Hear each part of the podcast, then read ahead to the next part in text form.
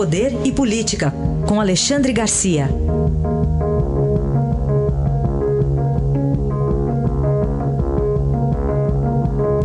Alexandre, bom dia. Bom dia, Raíssa.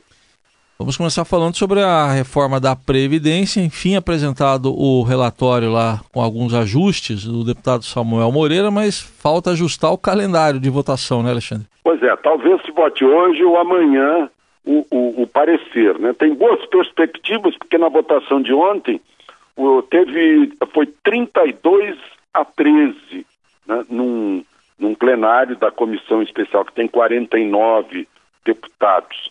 Uh, bastariam 25, mas teve 32 votos. Então há uma boa perspectiva. E mais, está saindo além do que o governo queria. Né? Tá, estão calculando aí um, uh, 1,7, uma coisa, aliás, 1,17 trilhões. Está né? Tá mais de um trilhão. O governo queria um trilhão, está tá dando mais de um trilhão. E não entrou estados e municípios. Que os seis governadores ontem se reuniram com uh, talvez os, os, estados com mais dificuldades, né? Uh, se reuniram com o Rodrigo Maia, mas acabou que na comissão não entrou. Né? Vão tentar pôr no plenário. Isso pode atrasar um pouquinho. Mas há boas indicações de que na semana que vem uh, se resolva isso antes, né? enfim, antes do dia 18, quando começa o recesso no Congresso Nacional.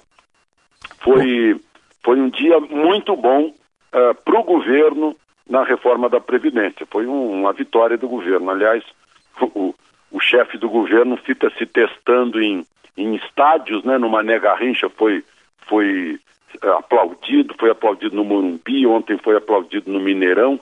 Eu fico até pensando, puxa, mas uh, e, e, as pesquisas de opinião, né? A, a pesquisa do estádio está dando contrário. Mas, enfim, ontem, na reforma da Previdência, foi um, um uma boa vitória do governo. Vamos ver agora a votação hoje ou amanhã do parecer final na, na, lá na, na comissão, aprovou, mandou para o plenário.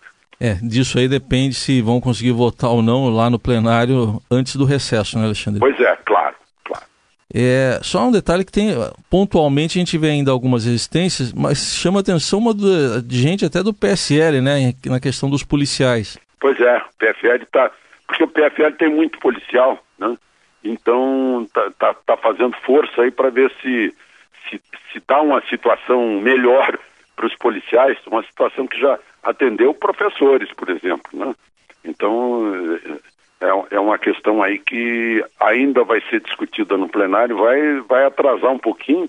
Agora foi a vitória foi que a, o, o, a oposição não estava querendo é, permitir a saída do, do, da comissão e tudo indica que vai sair da comissão. As professoras eh, ficaram com o direito de se aposentar com salário integral aos 57 anos, né? Eh, deu uma, uma baixada na idade. E foi mantida a elevação de 15% dessa contribuição sobre lucro líquido para 20% hum. né? das instituições financeiras. Isso deram, deram uma baixadazinha para as cooperativas de crédito que estão trabalhando muito agora na área financeira. Mas são, são ajustes que a gente só vai saber se vão valer mesmo depois da, da, da primeira votação na Câmara, que é um, uma indicação do resultado das demais votações. Muito bem. Alexandre, e de novo o ministro Moro passando horas lá na. Agora foi na Câmara, depois do Senado, a Câmara. É verdade. E foi mais ou menos uma repetição do Senado, né? Aquele tumulto, aquele circo, eu, eu, penso muito num título do Shakespeare, né? Muito barulho por nada, né? Porque e, e se a gente parar para pensar, tomar distância né? e olhar a floresta, a gente a gente percebe o seguinte: puxa, peraí, o produto de um crime, no caso a violação do sigilo é, é, telefônico e, e, e, digital, etc. Né? O, o produto de um crime é usado para uh, criticar o julgador de criminosos, o sujeito que julgou criminosos. É uma coisa, é uma coisa incrível. Mas, enfim, foi uma, foi uma bagunça, né? uh, a gente prestando atenção, pobre da língua portuguesa, como foi ferida no dia de ontem, as pessoas estão despreparadas para formar frases e usar verbos e palavras corretas e concordância e regência, além de uma postura muito pueril de. Eh, eh, eu não vou nem ofender um centro acadêmico, eu já fui presidente de centro acadêmico, é mais do que isso, é, é reunião, reunião de gente já, parece que já tomou algumas, e aí aquela gritaria, olha, o, o, ministro Sérgio Moro sai de lá engrandecido pela paciência e a frieza né, que teve para responder todas as perguntas. E para a gente fechar, Alexandre, está é, tá aí em preparação alguma medida para melhorar a transparência aí? Tomara que dê certo. Três ministérios se juntaram, ofereceram agora ao presidente o, o, o anteprojeto de um decreto que está pronto, né? Ministério da Economia, a Controladoria Geral da União, parece que a AGU, outra, houve outras é, é, colaborações. Por quê?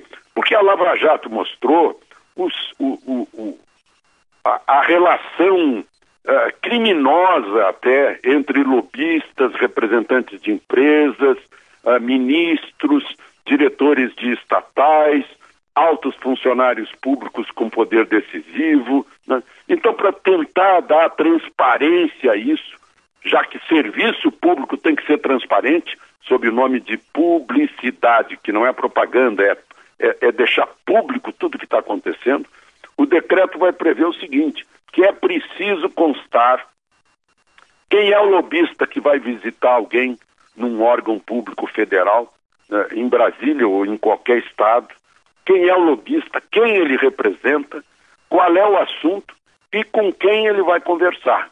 E tem que ficar tudo isso registrado a ponto de, no final, né, uh, haver um cadastro e, e, no site, provavelmente da Controladoria Geral da União, a pessoa digita o nome, digita o nome da, empre, da empreiteira ali, por exemplo.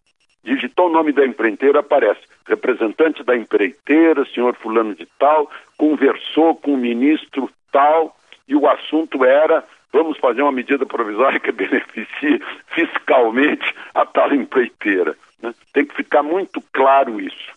O, o, eu acho que é uma medida muito saneadora, mais uma aí de, de mudanças, para deixar de ser essa história de que partido político toma conta do Estado brasileiro, das estatais brasileiras, para encher os cofres e os bolsos de seus políticos.